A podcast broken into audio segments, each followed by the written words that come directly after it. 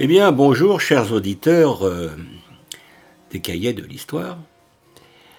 Aujourd'hui, je vais vous parler d'une personne qui a vécu euh, principalement en Nouvelle-France pendant le premier tiers du XVIIIe siècle, et pour, être plus précis, euh, une femme, une femme noire, qui est né vers 1705 euh, à Madère, au Portugal, et qui est décédé à Montréal, en Nouvelle-France, euh, c'est-à-dire au Québec, euh, au mois de juin 1734.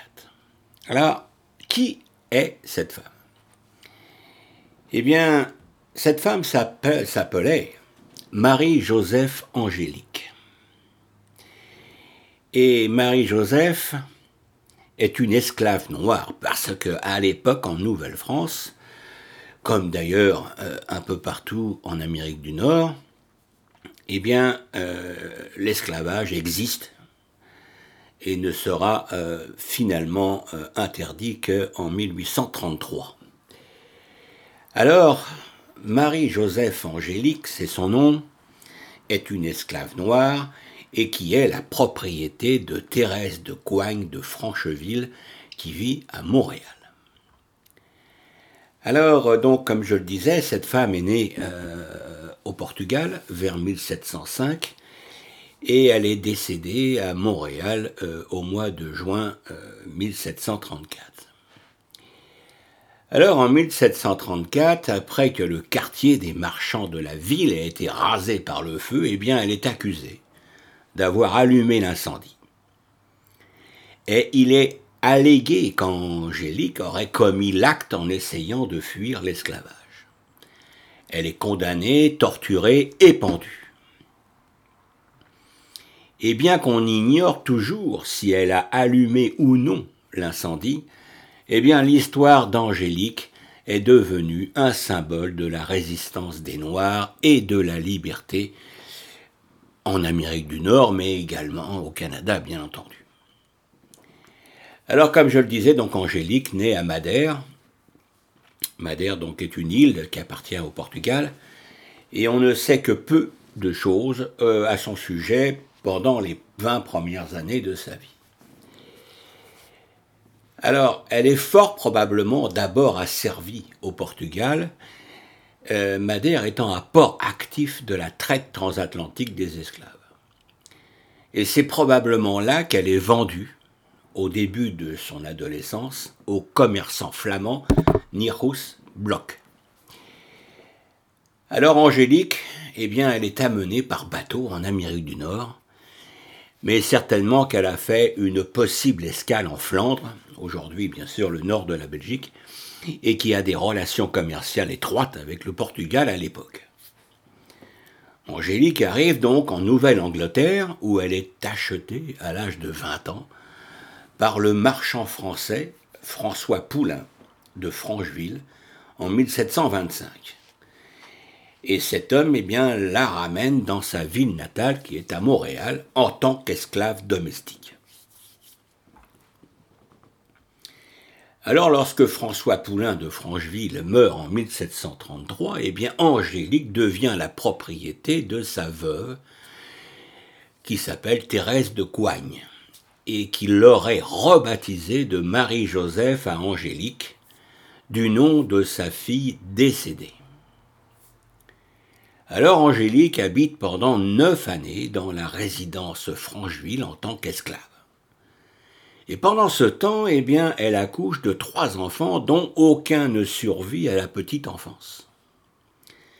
Les extraits de l'état civil indiquent que leur père est Jacques César, lui-même un esclave né à Madagascar et appartenant à un ami de la famille Francheville.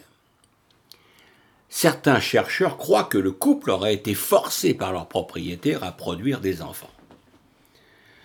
Angélique a également un amant, il s'agit d'un travailleur engagé, blanc, du nom de Claude Thibault, qui lui aurait, l'aurait aidé à mettre le feu à Montréal. Et les deux essaient de s'enfuir de l'asservissement. Alors en décembre 1733, eh bien Angélique demande à sa maîtresse de la libérer. Madame de Francheville refuse de le faire. Et cela rend Angélique furieuse, et elle amorce un petit règne de terreur dans la maison. Elle répond à sa maîtresse, elle menace de la tuer en la rôtissant, se dispute avec les autres serviteurs de la maison, et menace également de les rôtir et rend la vie tellement insupportable pour sa collègue Marie-Louise Poirier que celle-ci démissionne.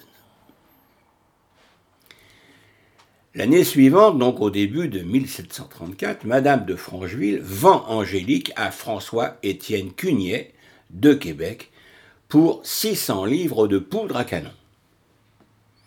Et elle n'attend que la fonte de glace sur le fleuve Saint-Laurent pour livrer Angélique par bateau. Selon les rumeurs, Cugnet la revendrait en esclavage dans les Antilles. Alors, en apprenant qu'elle serait vendue, eh bien, Angélique menace d'incendier la maison de Francheville avec sa propriétaire à l'intérieur. Peu après, Angélique s'enfuit avec Thibault avec l'intention de retourner dans son pays natal, le Portugal. Le couple met le feu au lit d'Angélique dans sa résidence d'Alexis Monnière, où Madame de Francheville les avait logés de façon temporaire, et s'enfuit vers la Nouvelle-Angleterre dans l'espoir d'y trouver un navire en partance pour l'Europe. Deux semaines plus tard, Angélique et Thibault sont capturés par la police près de Chambly et ils rendent Angélique à sa propriétaire en attendant d'être transporté à Québec, tandis que Thibault est emprisonné. Alors une fois de retour à Montréal, eh bien Angélique continue à affirmer qu'elle brûlerait la résidence de sa maîtresse parce qu'elle voulait sa liberté. J'allais dire quoi de plus naturel? Alors le soir du samedi 10 avril 1734, une grande partie de Montréal, le quartier des marchands précisément, est détruite par le feu. Au moins 46 édifices, dont la plupart sont des résidences, brûlent en plus du couvent et de l'hôpital de l'Hôtel-Dieu de Montréal. Angélique est accusée d'avoir mis le feu et est arrêtée par la police le 11 avril, donc le lendemain. Et elle est portée devant la justice, accusée d'incendie criminel. Alors, c'est quelque chose de très très sérieux puisque c'est un crime capital passible de la peine de mort, de la torture ou du bannissement.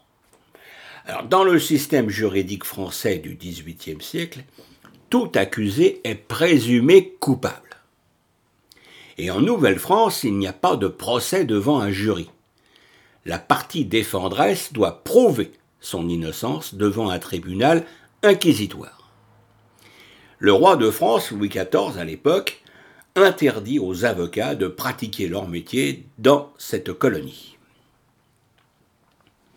Alors, le 12 avril 1734, eh bien, Angélique, âgée de 29 ans, comparaît devant le juge Pierre Rabot de la juridiction de Montréal.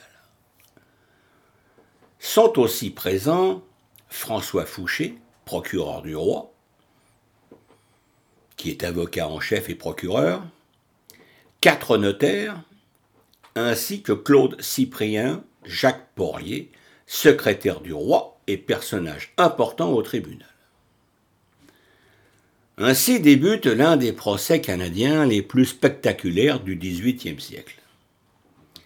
Plus de 24 témoins comparaissent, dont 23 incluant une fillette de 5 ans, qui affirme qu'il croit que c'est Angélique qui a mis le feu car, à un moment ou un autre, elle leur avait dit qu'elle le ferait. Un des témoins affirme avoir vu Angélique se diriger vers le toit avec un pot de charbon ardent, quelques minutes avant l'incendie.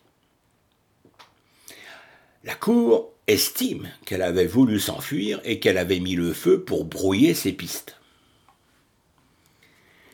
Alors après un, un procès qui a duré six semaines, eh bien Angélique est déclarée coupable et condamnée à mort. Et la sentence dit qu'elle va se faire couper les mains, puis être brûlée vive. Mais la sentence fait l'objet d'un appel devant la Cour suprême à Québec, qui confirme la peine de mort, mais réduit les aspects atroces de celle-ci. Angélique sera torturée et pendue. Puis, seulement après, son corps sera brûlé. Alors elle retourne à Montréal pour attendre sa mise à mort. Mais tout au long de son procès, au tribunal inférieur de Montréal comme au tribunal supérieur à Québec, elle nie avoir mis le feu. Elle nie, mais cela n'y fait rien. Elle est condamnée. Et le matin du 21 juin 1734, dans sa cellule, eh bien Angélique est torturée avec des brodequins. Les brodequins, c'est un instrument de torture médiéval qui lui broie les jambes. Le recours à la torture est courant dans les poursuites pénales du XVIIIe siècle, et dans le cas d'Angélique, eh bien le tribunal veut qu'elle avoue avoir mis le feu. Alors, soumise à la torture, elle perd son sang-froid et confesse son crime. Toutefois, toutefois, elle refuse de nommer Claude Thibault comme incendiaire conspirateur. Parce que les juges croient effectivement que Thibault et Angélique ont mis le feu ensemble. Alors après la torture, eh bien, Angélique, vêtue d'une chemise blanche et tenant dans sa main une torche enflammée, la torche enflammé euh, représente le symbole de son crime, est amené au portail de la basilique Notre-Dame dans une charrette à déchets. Et là, eh bien, elle confesse son crime et demande le pardon de Dieu, le pardon du roi et aussi le pardon du peuple. Puis, elle est amenée et pendue. Et le bourreau est tortionnaire est un esclave noir appelé Mathieu l'Éveillé, qui est employé comme bourreau du roi. Alors le corps d'Angélique est exposé sur la potence pendant deux heures, et finalement à 19 heures, eh bien, elle est placée sur un bûcher et brûlée. Les cendres sont recueillies et dispersées aux quatre vents. Alors l'incendie de Montréal ainsi que l'arrestation et le procès d'Angélique en disent long sur la nature de l'esclavage au Canada, qui est une institution juridique qui existe pendant plus de 200 ans. Il est possible que ce ne soit pas Angélique qui ait allumé le feu, mais elle est le, le parfait bouc émissaire. Elle est noire, elle est esclave, elle est pauvre, elle est étrangère, elle avait tout ce qui caractérise un paria. Et en tant qu'esclave, eh bien, Angélique n'a aucun droit reconnu par la Nouvelle-France ou par la société blanche. En revanche, c'est peut-être elle qui a mis le feu. Elle entretient beaucoup de rancune contre la société blanche de Montréal. Les Blancs l'ont rendue esclave, l'ont privé de sa liberté et de ses droits fondamentaux et lui ont enlevé une patrie qu'elle chérissait manifestement. Je veux parler du Portugal. À Montréal, elle avait essayé au moins une fois de s'enfuir de l'esclavage, mais elle avait été contrecarrée. Un incendie avait joué un rôle dans cette première tentative de fuite. Alors des siècles plus tard, Marie-Joseph Angélique est devenue un symbole de la résistance des Noirs et de la liberté. Alors le, dramaturge Lorena Gall se fonde sur les transcriptions du procès pour écrire Angélique, mise en scène en 1995 et publiée en l'an 2000. Et en février 2012, la place publique en face de l'hôtel de ville de Montréal est nommée place Marie-Joseph Angélique en son honneur. Alors, euh, Voilà ce que l'on pouvait dire sur, ce fait divers absolument horrible qui représente effectivement l'esclavage tel qu'il se présentait à l'époque, aussi bien en Nouvelle-France que dans la partie euh, euh, anglaise des États-Unis. Et euh, je voulais vous présenter effectivement ce, ce fait divers pour montrer qu'effectivement, eh bien, même en Nouvelle-France, il y avait des esclaves noirs et ce n'était pas seulement euh, aux Antilles ou en Afrique, ou alors euh, en Louisiane ou dans les États du sud des États-Unis. Eh bien voilà, chers auditeurs, moi j'espère que je vous aurai intéressé et je vous euh, recommande vivement de lire l'encyclopédie canadienne euh, parce que euh, vous aurez des informations encore plus précises sur cette dramatique affaire. Et eh bien voilà, c'était l'histoire de Marie-Joseph Angélique. Merci de votre écoute et à très bientôt. Au revoir.